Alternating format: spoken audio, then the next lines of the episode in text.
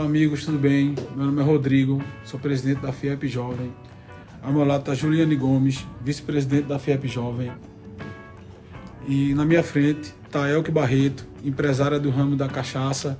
Grande empresário, é honra recebê-la, Elke. Ai, muito obrigada. Obrigada pelo convite.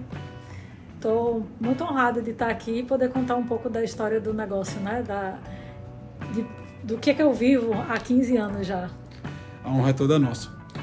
A gente sabe que a Senha Sul, desde o começo, ela, desde, a, desde que adquiriu o, a propriedade lá em Xangrande, ela veio com a pegada de trabalhar um produto orgânico.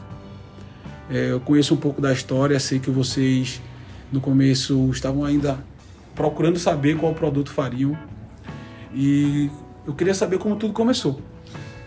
Bom, é, meu pai ele é aposentado da Marinha e ele é físico. E eu costumo brincar, inclusive, que os físicos eles são meio doidos, né? Tem umas ideias meio revolucionárias.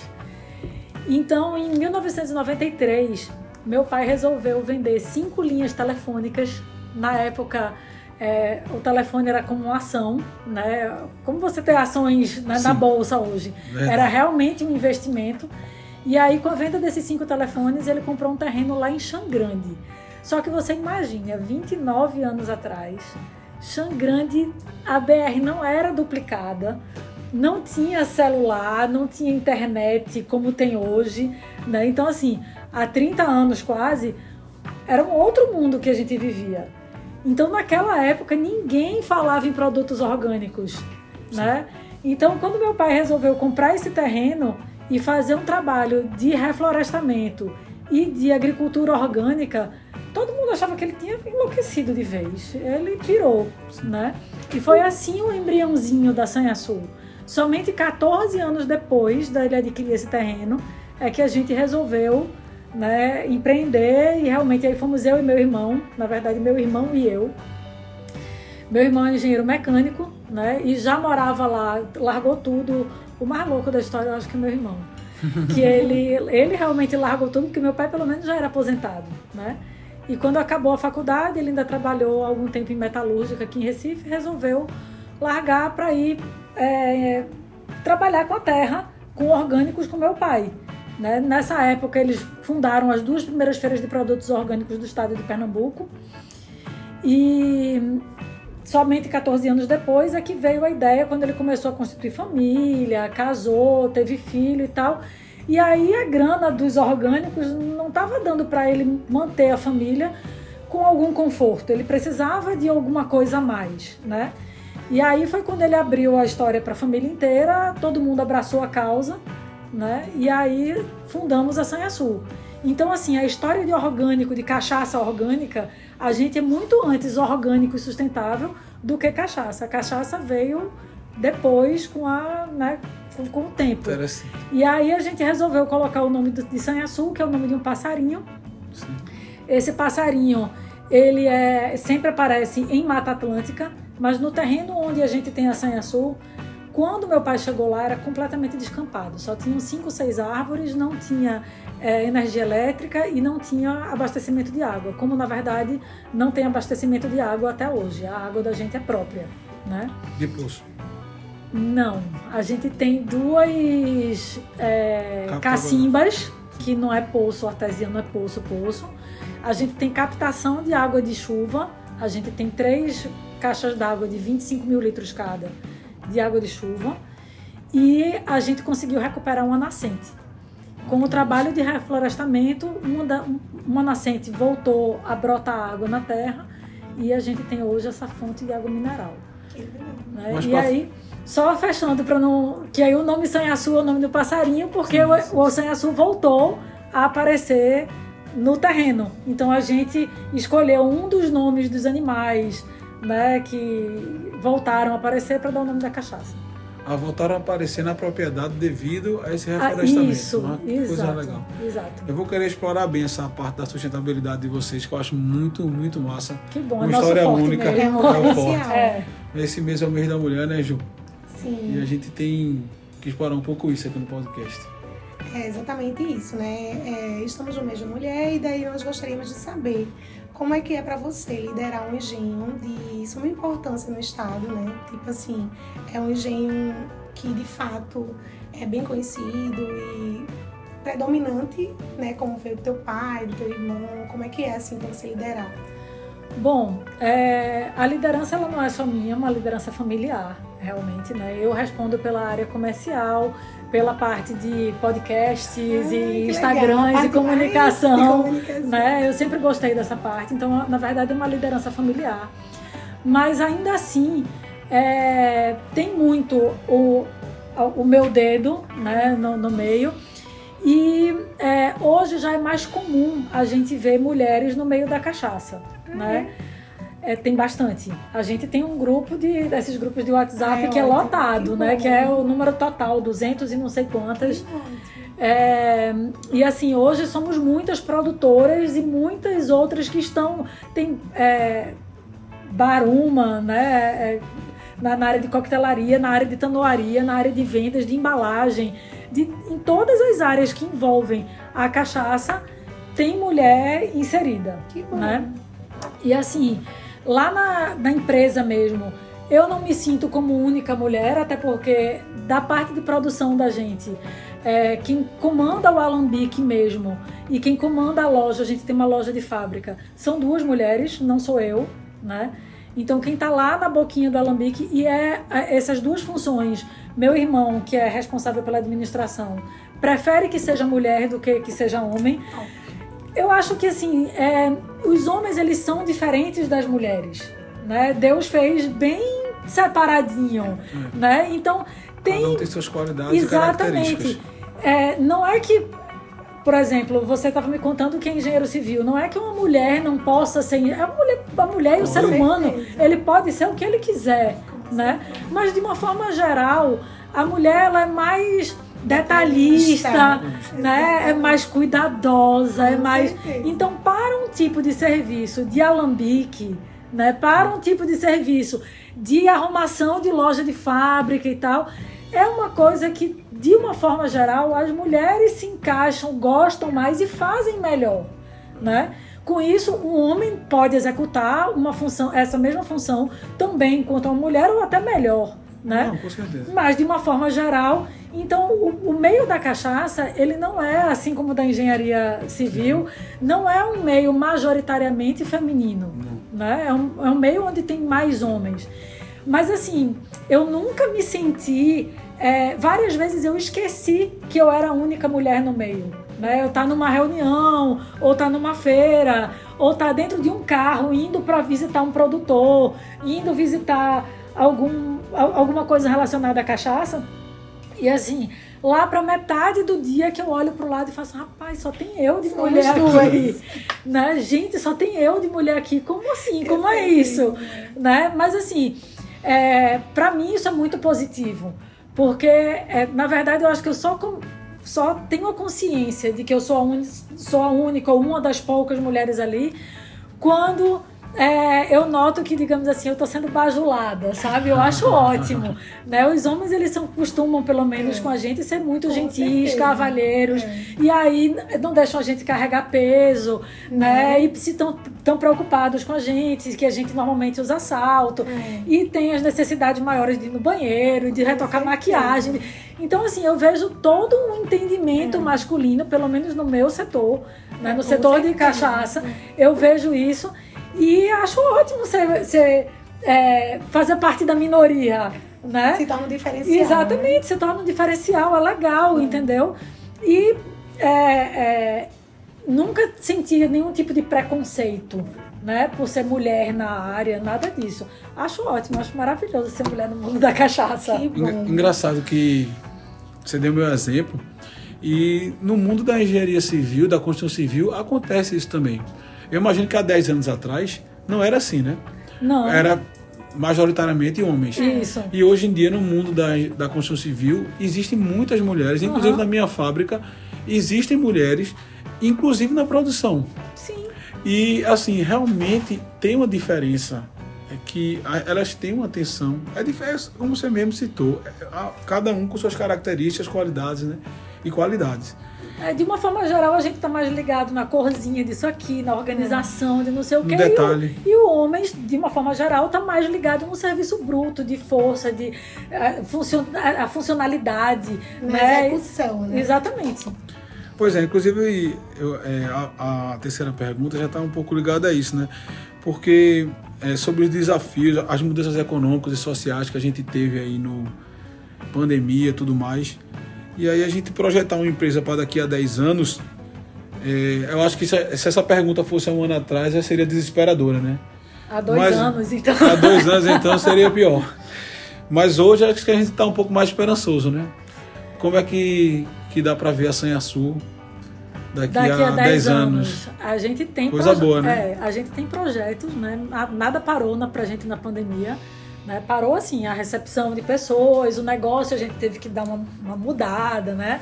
A gente teve que se ligar ainda mais nessa área digital. Né? Foi aí também que eu é, entrei mais nessa história de Instagram. Eu já, já usava bastante, mas assim aí me profissionalizei mais nessa, nessa história.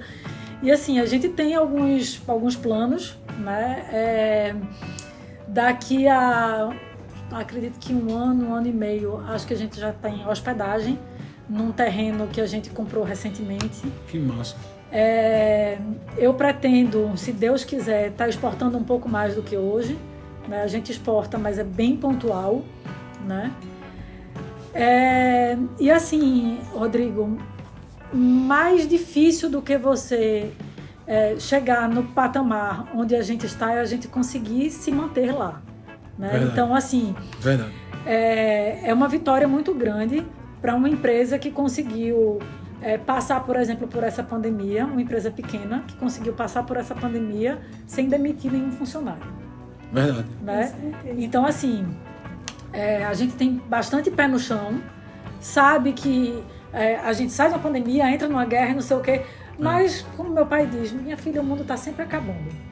De, né? Desde que eu me entendo por gente, que sempre é uma crise atrás da outra, não sei o quê. Então a gente. sempre positivo. Né? Isso. Né? E aí eu acredito que daqui a 10 anos a gente vai estar com o projeto Sanhaçu de turismo bem mais avançado do que hoje.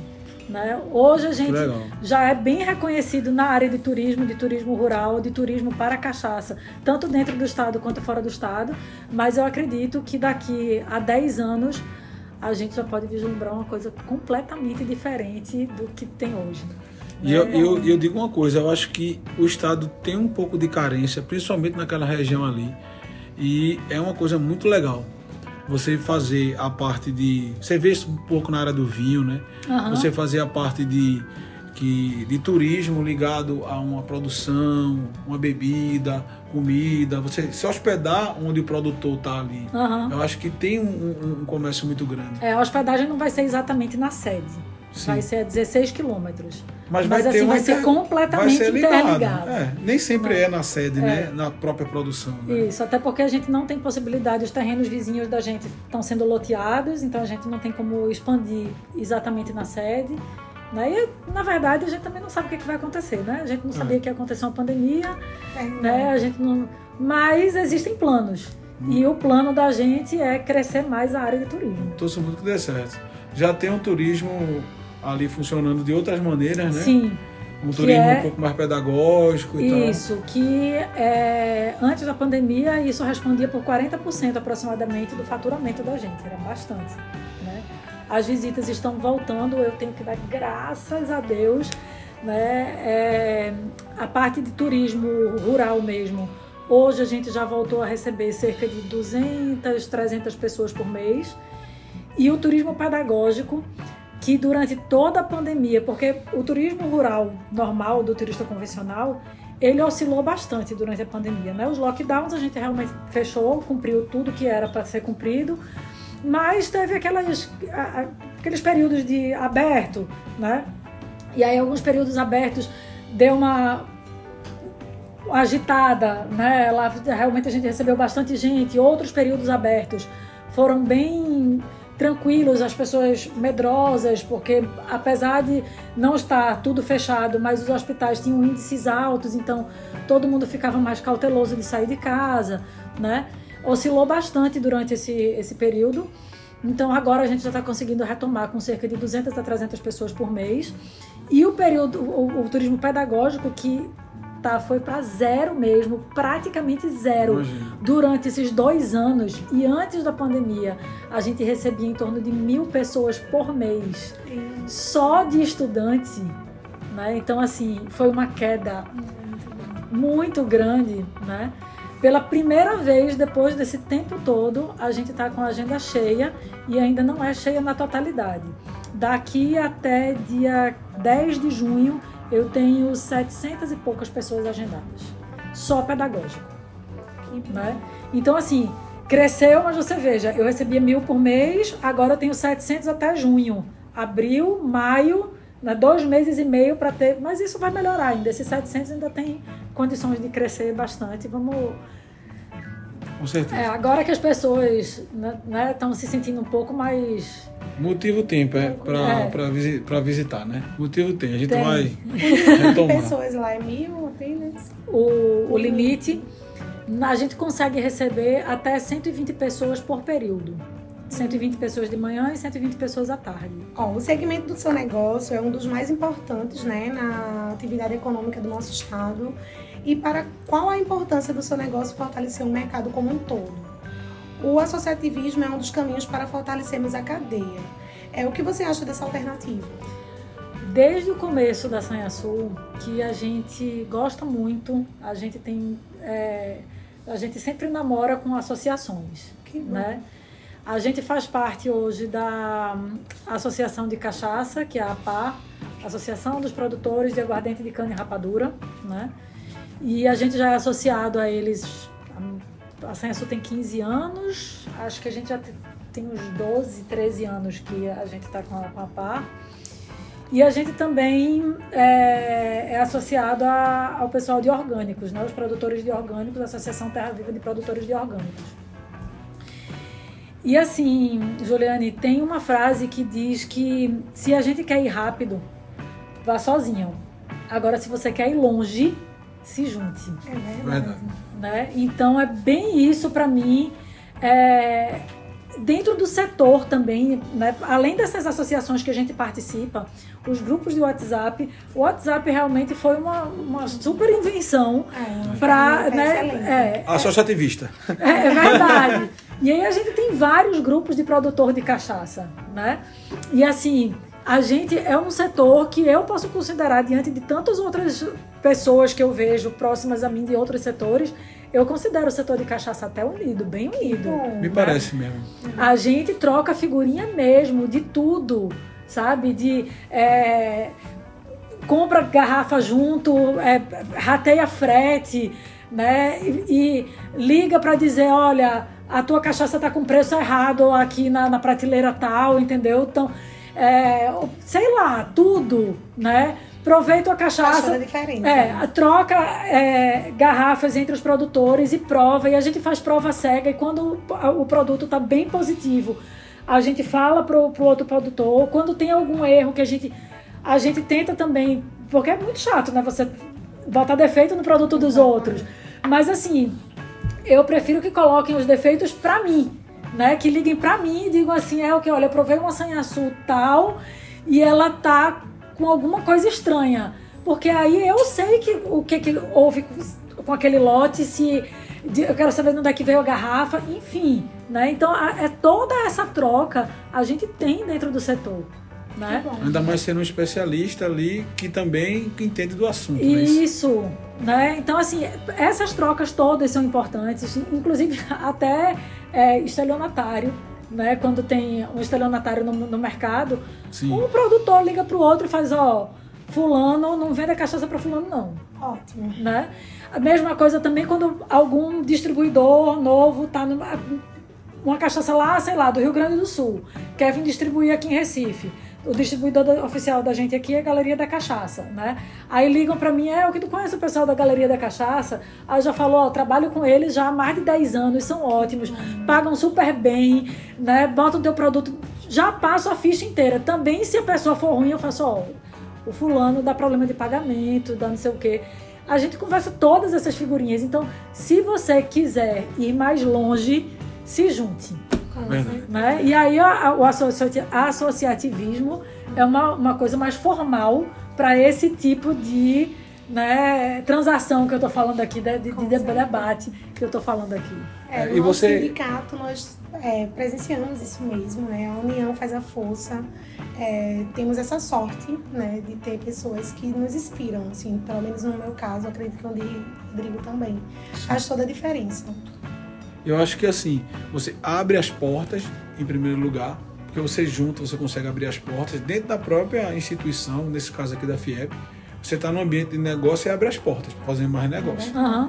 Em segundo lugar, eu, como a Goiânia Pré-Fabricados, que é a minha empresa, eu sou um.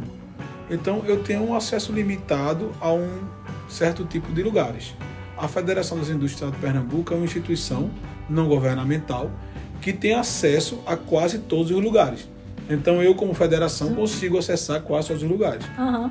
E em segundo lugar, e em terceiro lugar, a gente tem a defesa de interesse. Que o quê? A gente consegue defender nossos interesses perante qualquer coisa que a gente acha injusta, inclusive uma lei, algo que esteja errado. Então, quando você se associa, realmente, você se torna mais forte para fazer negócio, para gerar liderança, para se tornar melhor, para fazer sociedades, para comprar produto mais barato. Então, a ideia, a gente está aqui gravando um podcast de um comitê de jovem empresário que se associou no intuito disso, de gerar negócio, gerar network, etc. E isso é, só um, isso é mais um programa que a gente faz nesse sentido de engajar, gerar interesse, trocar ideias. Inclusive, a, a próxima pergunta era sobre justamente isso. O que, é que você achava da iniciativa desse comitê? Esse comitê começou aqui em 2015. É, é o que poderia participar do nosso comitê, Exatamente. Não sei porque não, é. não sei porque não está presente. O empoderamento feminino lá. Ela já recebe, é, como a gente falou, bastante jovem lá na, na empresa dela. Eu queria é, depois retomar um pouquinho esse assunto, porque recebe de sete anos, né? Isso, até gente pós-graduação. Até gente é, pós-graduação. Isso falando do turismo pedagógico. Para falar de, de, de, de case de sucesso do empresa de sustentabilidade, não é isso?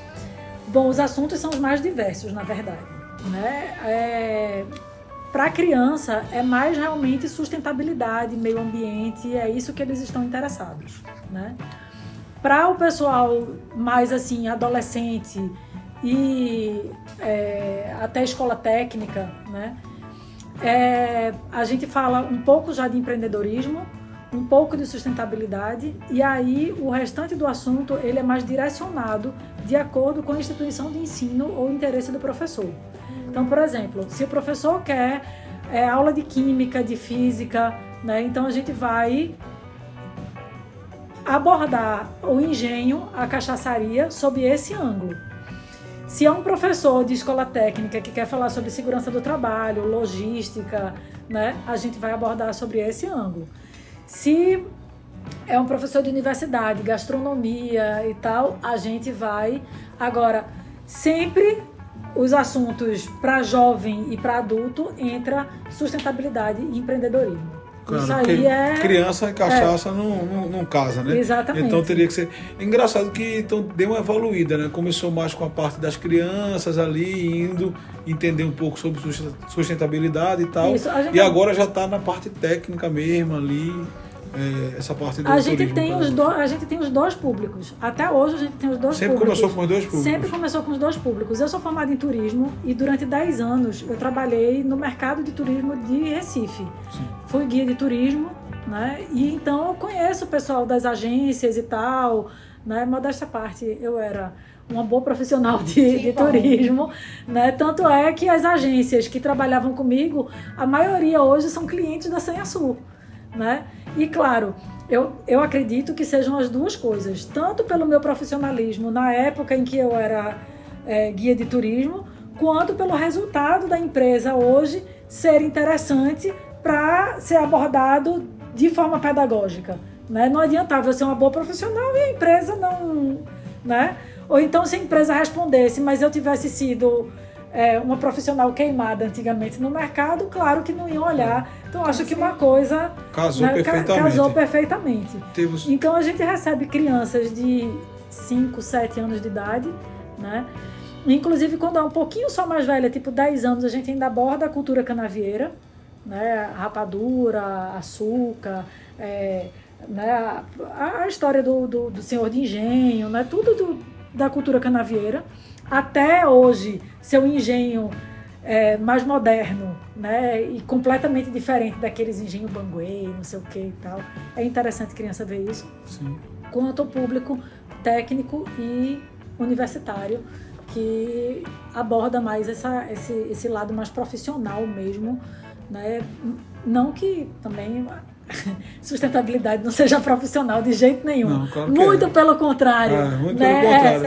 É, Até, é, é, é cada vez mais. É, é cada vez mais. Até para não perder a linha de raciocínio, antes da pergunta de Ju, eu vou justamente perguntar sobre isso, porque a empresa tem vários prêmios ligados à sustentabilidade e à inovação, né? Isso. Aí eu queria saber um pouco mais disso, que eu sei que são vários. As cachaças aqui que a gente vai É, conhecer daqui a verdade. pouco, todas são, quase todas pelo menos, são altamente premiadas. E Isso.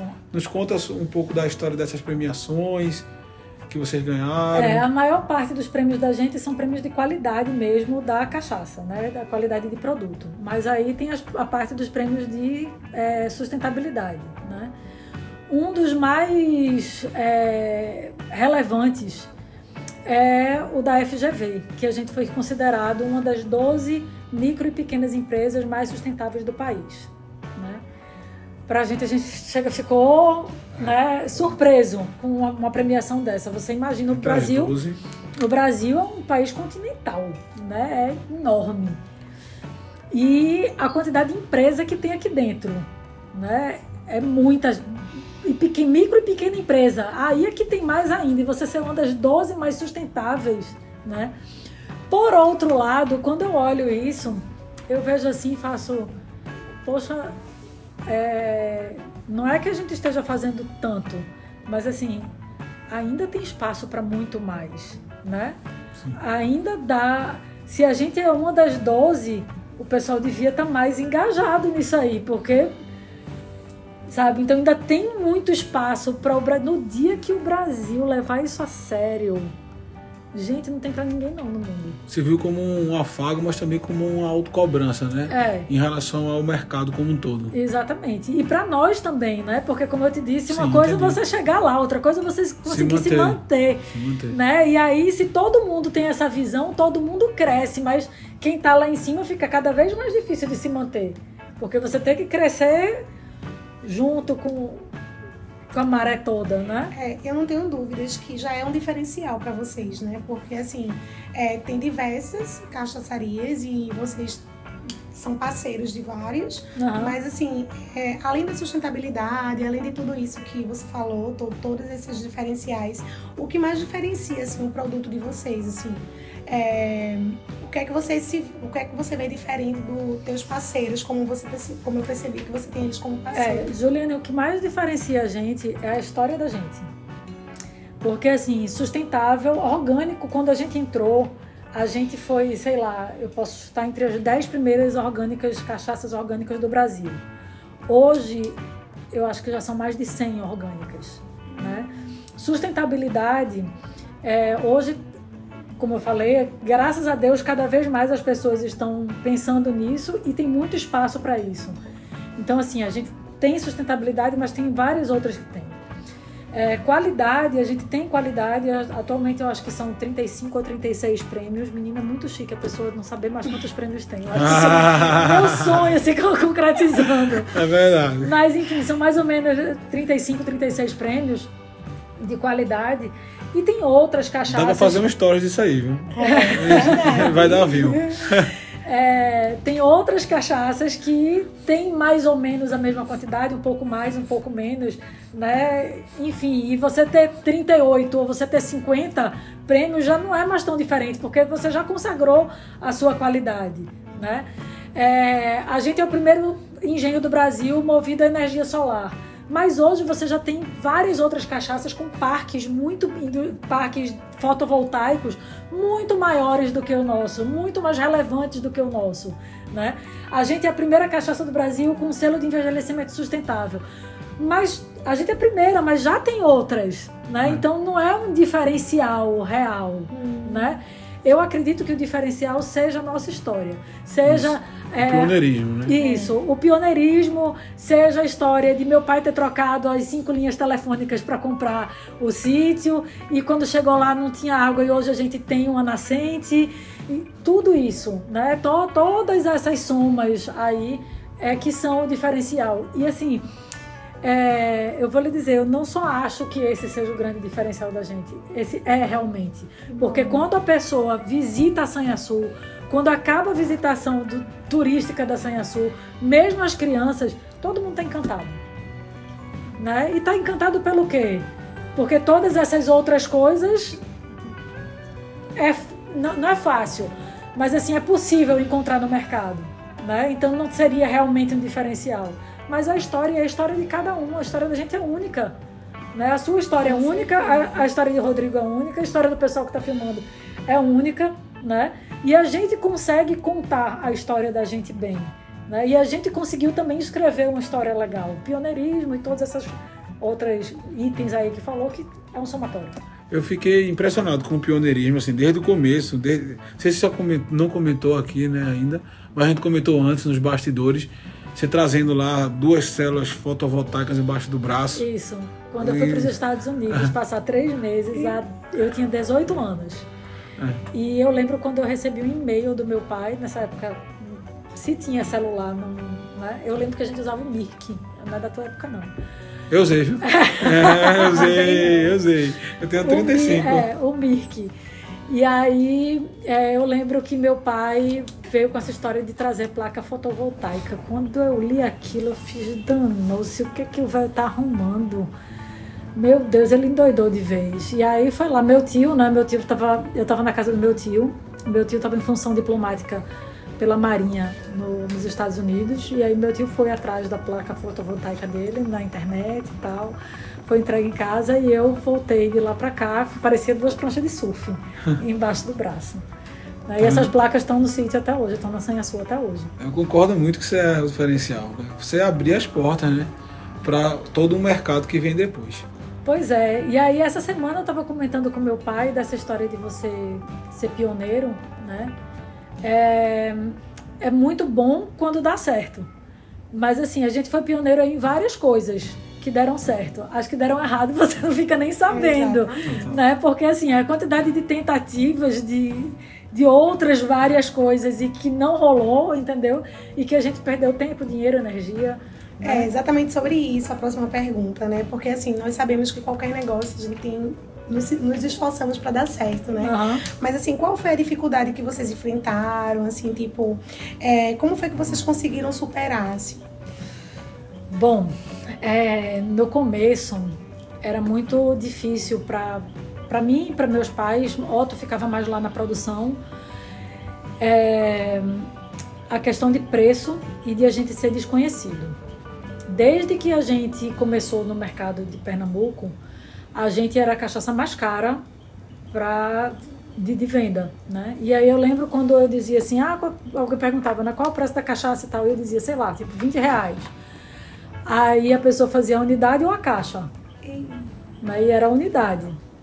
E assim, é, para quem está começando e quem tirou todo o dinheiro do bolso e que vendeu as coisas e que investiu né, tudo que tinha é, num negócio e aquilo ali é seu sonho e você está dando toda a qualidade, todo o amor, todo o carinho, você sabe que aquilo ali é um bom produto, você realmente acredita naquilo ali e você receber vários nãos é muito difícil.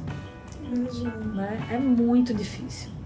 E vocês não podiam perder a qualidade, né? Assim. Não, a gente não. Assim, é. Preço... Sobretudo o ideal, né? Exatamente. né? É... De fazer orgânico, de fazer sustentável. Se você.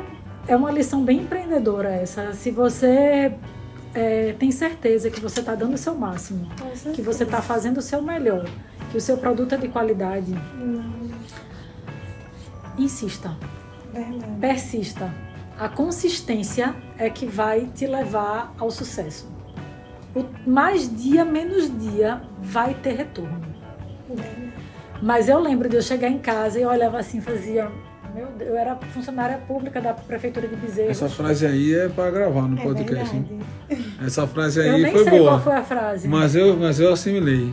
Foi. Essa frase aí é uma frase inspiradora. pra mim. É. Inspiradora. Mas, é, e se pedir pra eu repetir, eu nem sei o que é. Mas, Grava pô, aí. vai- Sabe aquelas que você bota no título assim do YouTube Aham. pra chamar a audiência? É, não. Mas é, várias vezes eu chegava em casa e eu fazia assim, meu Deus, eu larguei tudo, né?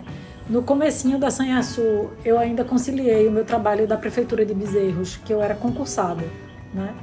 Com a de empresária, empreendedora.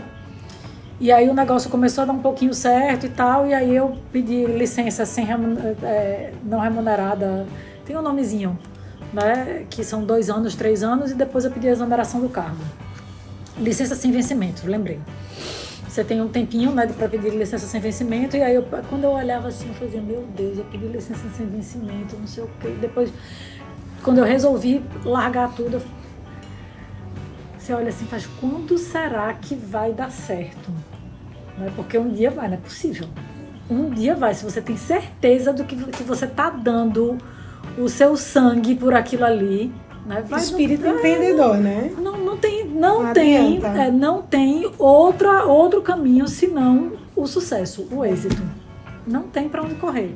Agora, muita gente desiste porque não é fácil. né? Não é fácil você viver os cinco, seis primeiros anos da Sanhaçu, a gente vivia com salário de estagiário. né? Quem chupava cana, assoviava e fazia tudo era eu e outro. né? Meu pai e minha mãe sempre ajudaram. Hoje em dia, a ajuda deles é mais é, psicológica, sentimental, não sei o quê, porque os coroas já estão com 75 anos. Sim. Né? Mas a Mas que são 15. fundamentais, né? É, mas, ajudas. e sim, lógico. Né? Inclusive Com conselho. certeza, Com certeza, né? experiência. É. Mas assim, a gente também não tinha quem indique, a gente não vinha de uma família produtora de cachaça, a gente não vinha de uma família produtora de nada, de indústria, né? Meu pai era funcionário da Marinha, né? funcionário público, minha mãe dona de casa, então a gente não tinha esse histórico de comércio, o traquejo do comércio, a gente não tinha nada disso. Então, assim, isso foi bem difícil e vencer isso é só você ter certeza que você está fazendo o certo, o melhor, que você está prezando pela qualidade, que você está sendo justo com todo mundo, que você está entregando o melhor para o mercado e você insistir, persistir, você ir lá e vai, vai, vai, vai. Não, foi, tá aqui. Foi. E no fundo, esses clientes que queriam comprar por preço, agora vocês de fato nem, nem é muito interessante, porque qualidade é mais importante. né? É, quem por preço vem, por preço vai. É verdade. Entendeu? Porque a gente não entrou no mercado para ser a, a cachaça mais barata do mercado. Exatamente. Também não entrei para ser a mais cara. né? Eu entrei para ser a melhor. E hoje eu sei que eu não sou e não vou ser a melhor, porque o melhor não existe. Quem é, o, o que é melhor para mim pode não ser para você. Né? Pode ser que você preste um serviço maravilhoso de engenharia civil para um cliente, mas o outro tem uma outra visão, uma Isso. outra e, e apesar do seu produto ter qualidade, pra, não serve para ele. Né? Então, Esse é o melhor que você é pode ser, né? Esse é o Exatamente. melhor que você pode ser. Essa frase aí é uma frase que até Cortella fala muito, é você fazer, entregar o melhor que você pode entregar. As condições E aí já é o melhor. Isso. E Verdade. é isso aí. Inclusive, a gente já está entrando aqui no. no- no- antes de, de a gente ser apresentado aos, Aos produtos. aos produtos, né? É verdade. Tem duas perguntinhas aqui para a gente terminar. Que, que a Sanhaçu já é parceira nossa aqui, Ju, da- do Dia Sem Poxa, ela está marcando presença. E a gente sabe que cachaça sofre muito, né?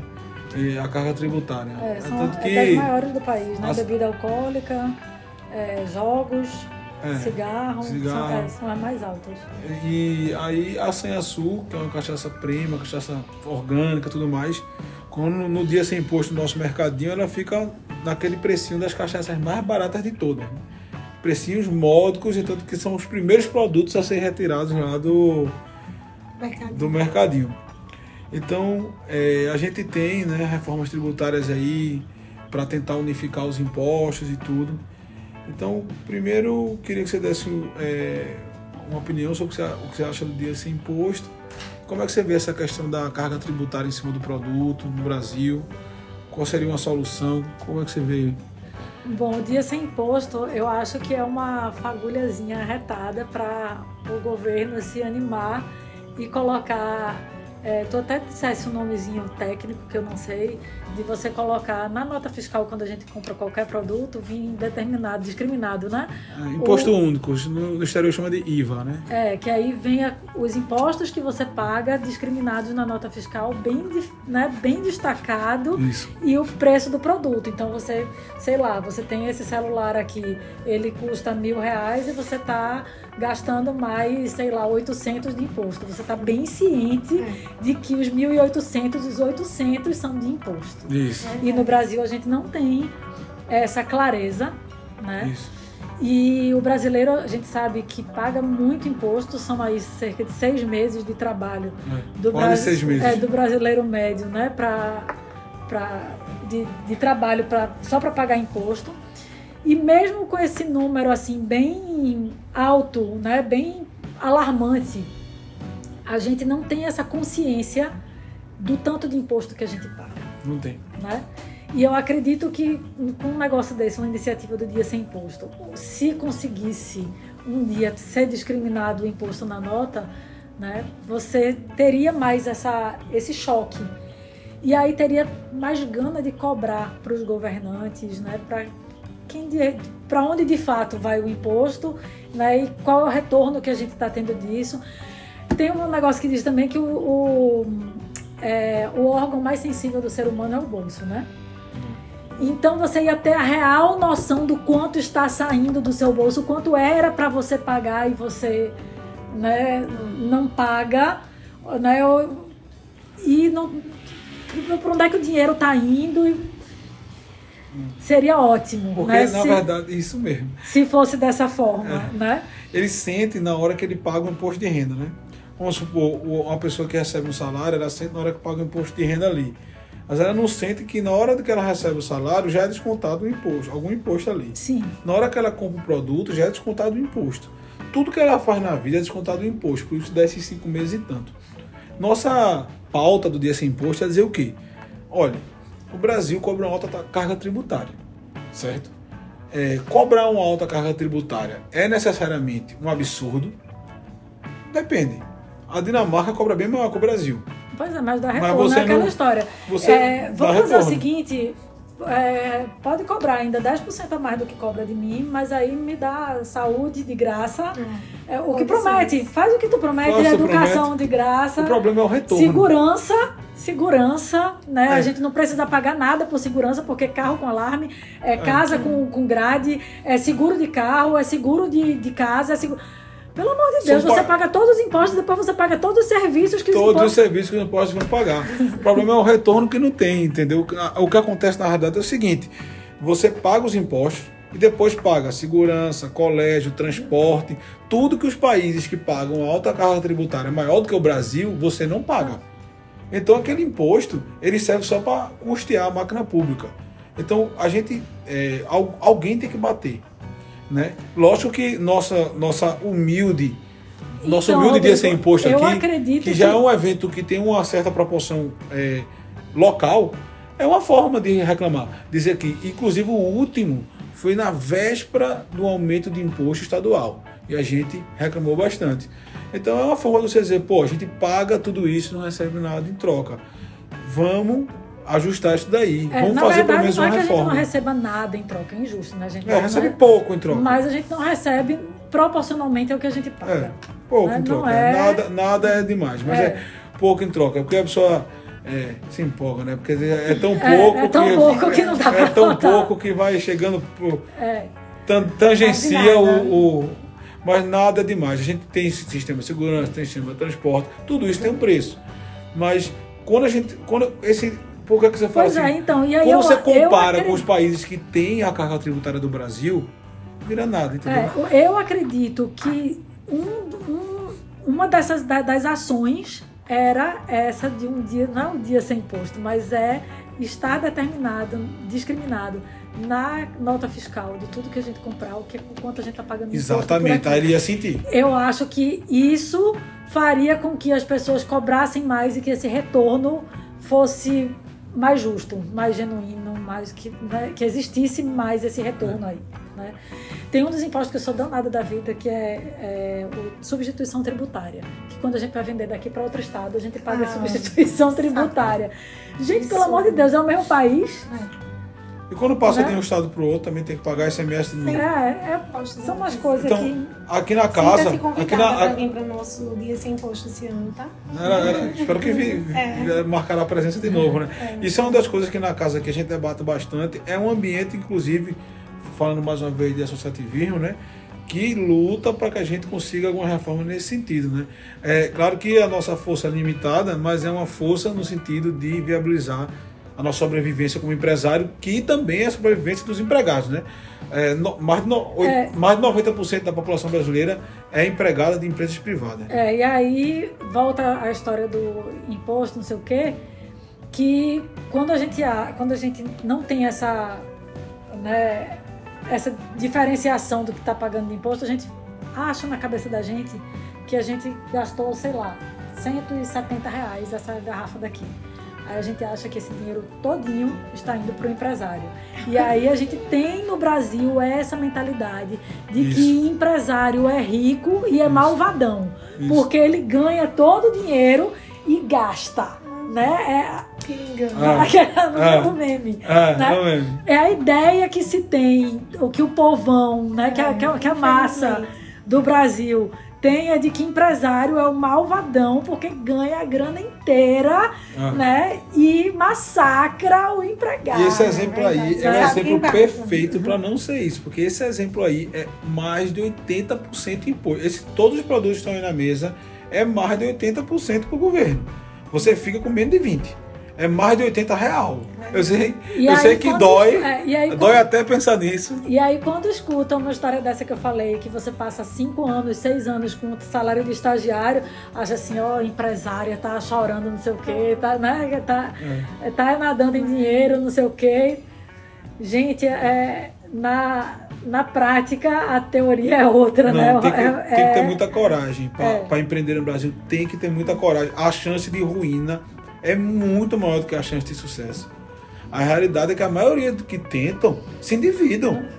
A maioria dos que tentam entram em ruína. É, eu não sei os percentuais não, mas eu sei que são bem altos os percentuais de empresas no Brasil é, que nasce e quebra. É, não é um. É, é mais de 50%. É bem mais, é bem, mais de 50%. É. Mas vamos lá para a última é, e depois Já que estamos falando tanto em impostos, né? Como é que está o posicionamento agora da Sanha Sul frente a outros mercados internacionais? É, o que você, o que falta para capitalizar mais esse negócio fora do Brasil? A gente já tem algumas, alguns clientes fora do Brasil, mas são bem pontuais, as, as vendas são bem pontuais. E aí a gente tem um problema de ser uma empresa muito pequena, né? E é, cada país ele tem uma é, norma de importação, né? Então se eu vou exportar para o Canadá, é completamente diferente dos países da União Europeia, que é completamente diferente de algum país da África, que é diferente dos Estados Unidos. Então, cada um eu tenho que estudar a legislação local para conseguir compreender isso aí né, e me adequar ao que eles pedem para conseguir é, fazer a minha exportação. Para exportação, para quem não sabe, é, é, zerado os impostos, né? Os impostos do que a gente paga aqui são zerados. Mas, por outro lado, o país importador, ele cobra impostos altíssimos para importação. Isso é normal, que é proteção de política nacional. Do mesmo jeito que aqui, produtos que vêm de fora para cá, eles pagam uma carga tributária alta que é para não haver tanta concorrência. É, concorrência com os produtos locais. Né? Isso é uma isso é prática mundial, né? Só que assim, é, você imagina que tem, né, tira a, a, os impostos daqui, tá? Digamos que a cachaça de 170 reais baixa e vira uns 40 reais, 50 reais. Mas aí você tem é, aduaneira, você tem é, frete para outro país que é caríssimo, né? E aí você coloca isso tudo, ela já vai chegar num outro país por, sei lá, é, eu falei 50, aí chega com uns 70, 80. E aí vai os impostos de importação né, de lá. E aí isso aí já passa, volta para o mesmo preço ou até mais do que o preço que é vendido aqui. Né? Enfim, e por a gente ser pequeno, a, a exportação ela é mais interessante para a gente quando ela é conjunta com outros com outro com, com as outras pessoas do, do, da mesma área, né? Que aí a gente consegue fracionar um container, né? Porque a produção da gente de 20 mil litros, se brincar, não cabe nem um container. Então não tenho como exportar um volume alto, porque eu não tenho essa produção tão alta assim. Né? E quem importa lá, normalmente, são grandes importadores. Porque movimentações internacionais de pequenos volumes acaba saindo muito caro. E aí uma cachaça de 170 reais aqui chega, sei lá, nos Estados Unidos por 200 dólares. É essa a conversão no final das contas. Né? Realmente cachaça lá não é barato. É, disso tudo, né? Mas assim, eu acho que antes de... É, a gente gostaria e, e é, trabalha para exportar mais, até por uma política realmente da empresa, né? De... É, você fica mais seguro com o mercado, você tendo, se a economia do Brasil vai mal, mas fora tá tudo bem, você tem para onde escapar a sua produção. E vice-versa, se lá não tá bem e a, a, nacional tá, é bom você ter outras frentes além do próprio mercado local, né? Mas assim, é uma coisa que eu costumo dizer é que a gente precisa fazer muito dever de casa, sabe, Juliane? Porque no Brasil, na verdade, apesar de a gente ser o maior consumidor de cachaça do mundo, somente 1% da nossa do que é produzido no Brasil é exportado, né? É, a gente ainda consome muito mais cerveja do que cachaça, né? E ainda existe um, um estigma, um preconceito com o cachaceiro. O cachaceiro, quando a gente fala o cachaceiro, a pessoa já coloca na cabeça que é, é alcoólatra, bebarrão e gente que faz besteira, né? Que dá vexame, tá? Agora, se eu falo para você o cervejeiro ou sommelier de vinho, aí você já faz uau, né? É, é verdade. É Mas verdade. o cachaceiro, existe, existe é, isso. né? E Cachaça, É. vou beber cachaça, pessoal. Isso, né? E assim, é, o preconceito que eu não tive ou não tenho por ser mulher, eu tenho por ser cachaceira, né? Acontece de, às vezes, eu chegar num bar, né, e tá eu e o namorado, né? No- atualmente eu tô solteira, por sinal, pode mandar o currículo aí. tô brincando, mas eu tô solteira realmente. É, mas tá eu, é, eu e o namorado, ou eu e um amigo, né? Se tô eu e um homem na, na mesa, né?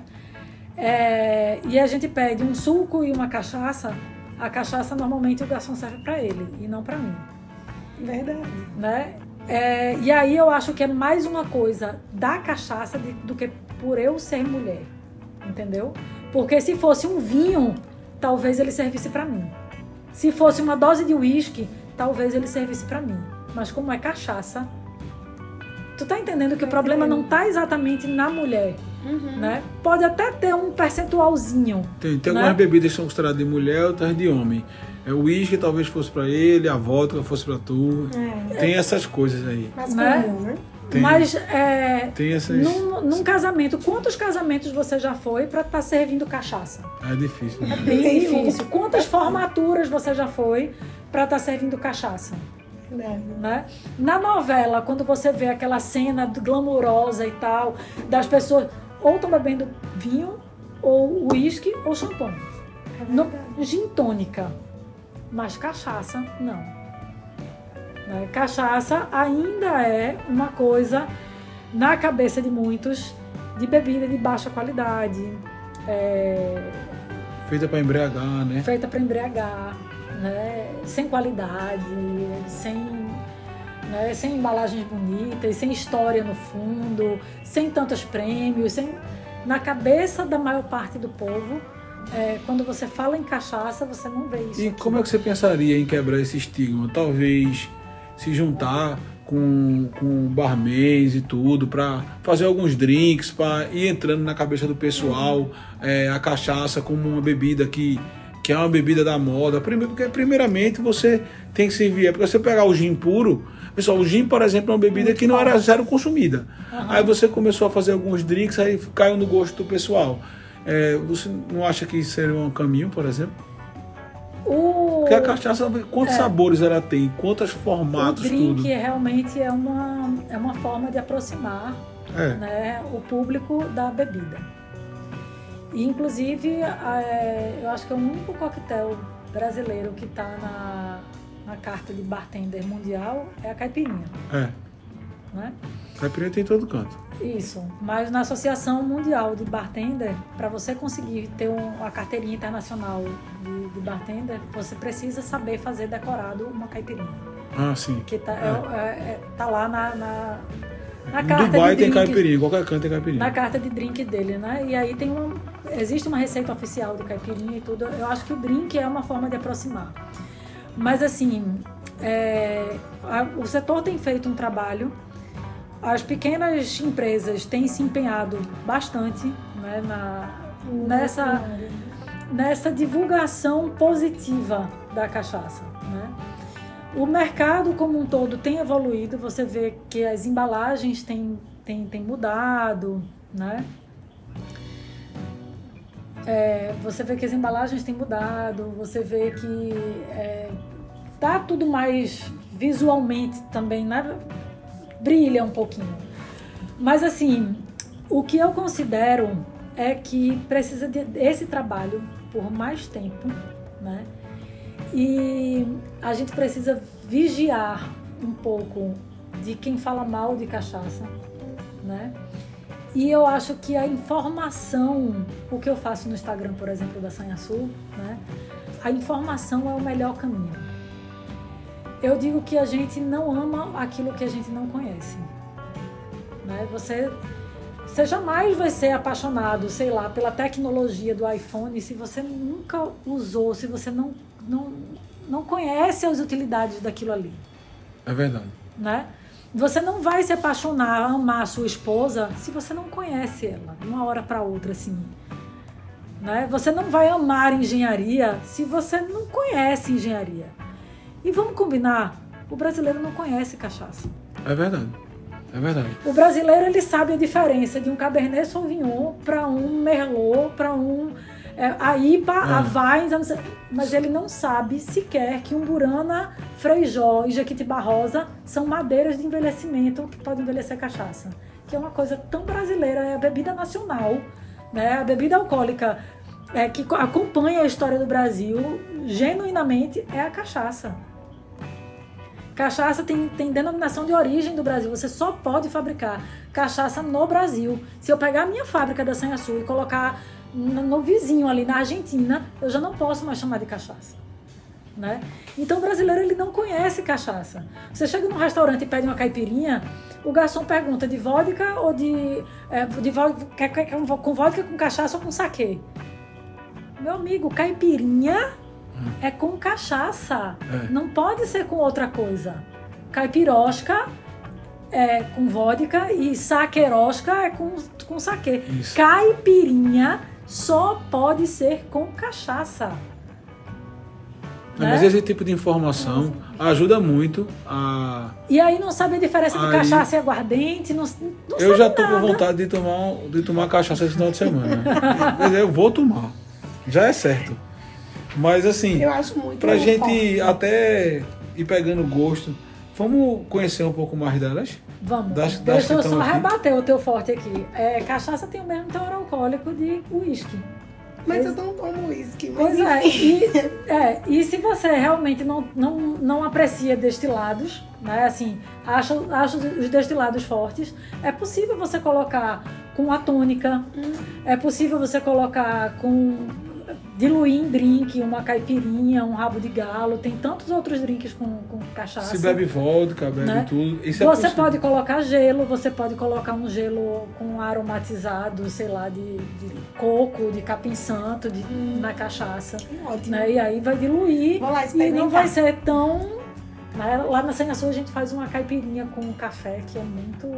Aí é que entra o barman, sabia? Ele vai abrindo o paladar das pessoas para começar a, a fazer os drinks com cachaça e daí você entrar no mundo da cachaça mesmo. Eu acredito muito nisso. É, eu também. Eu Porque- acho que se vocês orientassem. Mas, a gente claro, orienta. É, assim, alguns compram a ideia, né? Mas eu acredito mais realmente nessa história do, do conhecimento, levar conhecimento para o público, de uma É, forma geral. os dois, os Porque dois. o que que Funciona. acontece? Que já foi discussão minha com o Barman muito. A gente tem uma super parceria com o Senac. É, os professores do Senac, inclusive no curso de bartender, eles levam sempre, tá na, na, na grade da, do curso de bartender, tá uma visitação técnica na Sanha Sul. Né? Isso faz parte do, da, da carga horária deles lá. É, então, até chega ao bartender. Mas e aí, quando vai chegar no público, que, o- que ele tá lá no bar, e aí o público chega assim, você quer um- uma... Não, eu prefiro com gin. Não, eu prefiro com vodka. Não, eu prefiro... Não, com cachaça eu não quero, não. O preconceito tá lá no público. Mas você, aqui o E pessoal aí- acha que vai com pitu. Se, oferecer, se ele aí- oferecer com sanhaçu, se ele oferecer uma cachaça premium, talvez funcione. Entendeu? O que é uma cachaça premium, original, é o jeito de oferecer É às vezes. Muitas vezes pode ser o jeito de oferecer. Pode ser o jeito sim. de oferecer, porque o cara, ó, tem com gin, mas tem com a cachaça premium, original, pernambucana, envelhecida, em barril, não sei, aí o cara quer, é o jeito de Pois oferecer. é, exi- eu acho que assim, a gente precisa de todas as frentes trabalhando a É, favor, é, claro. é, entendeu? né? Mas eu, de todas, a que eu mais acredito é em você educar o público. Então, assim, para Sanhaçu, fonte de educação é direto o Instagram e direto você vai na Sanhaçu, tem uma visitação turística que é um tour guiado de uma hora que quando você acaba o tour é impossível você estar olhando a cachaça do mesmo jeito. Eu acredito. Eu já não tô olhando do mesmo jeito. Depois, de- depois dessa aula de tudo, de entender um pouquinho É, mais, é. desde o do pré-podcast até agora. que estamos- Juliane queria conhecer os produtos, né? Sim. Qual é a mais antiga? É essa daqui, a armazenada em tonel de Freijó. E nessa embalagem, essa foi a primeira embalagem que a gente usou de cachaça e até hoje é a mais vendida da linha da gente. Freijó é uma madeira da Amazônia que transfere pouco gosto cor e cheiro para cachaça. Então, uma cachaça branquinha, essa aqui também é Freijó, você Eu vou que ela é- colocando aqui pra frente, Hum, que a gente vai Mas você a vê que ela termina. não é tão branca quanto essa. Se você colocar essa do lado dessa daqui, você vê que essa aí é um off-white, é uma, um, um amarelinho bem clarinho. E essa aí é branca branca. Tá pegando, né? Essa aí é a origem, que ela é a origem de todas as outras. Antes de toda a cachaça levar madeira, levar envelhecimento, ela era daquele jeito dali. Aí essa daí é a carvalho. Carvalho é a única madeira é, estrangeira que a gente trabalha. né? Esse carvalho da gente é carvalho americano. A maior parte das bebidas do mundo são é, armazenadas em carvalho. E esse é um grande diferencial da cachaça, que existe possibilidade de você armazenar em aproximadamente 40 tipos de madeiras diferentes. Já as demais bebidas é praticamente só carvalho, carvalho europeu, carvalho americano, né? É bem pouco. Essa aí é a umburana. A umburana ela tem umas notas de canela e especiaria, um sabor mais adocicado e tal, mas ela não leva açúcar. É a própria cachaça, a própria madeira que dá esse tom na cachaça, né? Esse tom mais adocicado, mais adocicado. E ela harmoniza muito bem com o bolo de rolo, que é patrimônio do estado É de mesmo? Pernambuco. É. Ah, isso aqui já eu vou Patrimônio assim, material do estado de. Pernambuco. E essa daqui é uma edição especial, é a 365. Foram feitas somente Embalagem 300, e- linda. 365 unidades, uma para cada dia do ano. Você vê que no gargalo dela tem uma data. Então, essa aí eu acho que é 11 de janeiro. 11 de janeiro. Só existe essa 11 de janeiro. Né? E aí são 365. Foi feita uma por dia, não, né? Uma por dia. Foi mesmo? 1 de janeiro, 2 de janeiro, 3 de janeiro, Nossa. E assim por diante. Das 300 a gente, a começou a vender em janeiro. Ela está custando 297 reais. E é, hoje só tem 100 unidades. Que maravilha. Então, E só bota- compra, ela, você só compra direto com a gente. Senhora- Não tem em, distribuidor, representante em outro lugar, não. Você só compra direto com a gente. Aí pode comprar pelo WhatsApp, pelo e-mail, por. enfim.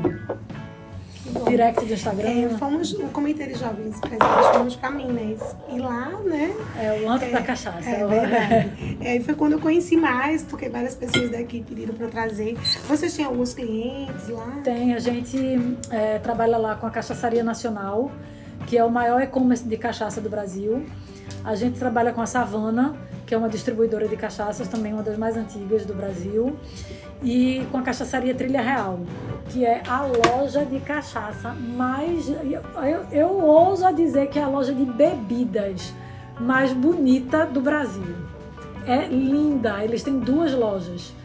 Né? Uma no mercado, alguma, não sei os nomes direito. Eu vou sempre para Belo Horizonte e a outra em Nova Lima. São duas lojas lindas. E aí lá eles só vendem cachaça. Que massa, E é cachaçaria linda, linda, Trilha linda, Real. Trilha Real. É linda a loja. Eu acredito que eu até vi, nós fomos lá no, no mercado. Tinha várias, né? Então tinha algumas bem organizadas. É, Mas é o que. Muito obrigado pela aula. A Ai, aula Gabi. sobre cachaça. Uma simpatia mesmo, assim, a gente aprendeu sobre sustentabilidade, sobre raça de manter o negócio do começo até o final, visão. E no final a gente teve uma aula de cachaça aqui, a gente vai tomar um pouquinho mais desse produto generalmente brasileiro. convido vocês também a ir lá na Senha Sul. Já quero agendar. É, a gente funciona de domingo a domingo, de segunda a sexta. É, é preciso no mínimo quatro pessoas para fazer agendamento e sábado, domingo e feriado a gente já tem alguns horários pré-estabelecidos, porque sempre dá gente. Eu vou, eu vou, tu vai? Também. Então Vamos tá combinar, fechado, Comitê vamos de Jovens combinar. Empresários, Pelo menos quatro daqui. Né? Massa. Vai ser Valeu. um prazer. É, Abraão Muito já obrigada. foi algumas vezes. é o que foi um prazer receber uma aula aqui de sustentabilidade, aula de raça, para manter o negócio. No final a gente aprendeu sobre as cachaças. Eu tô com vontade de tomar cachaça de nossa semana, que é uma bebida É, genuinamente vamos lá. brasileira. Que bom, para mim passou super rápido o tempo do podcast, adorei. Foi realmente um bate-papo, foi bem descontraído. É, Nem parece que eu tô trabalhando, né? Para mim também não pareceu não. Verdade. Então, pessoal, é, agradecer a Elka, a Ju, tá aqui com a gente. E esse foi mais um papo de negócios. Até a próxima.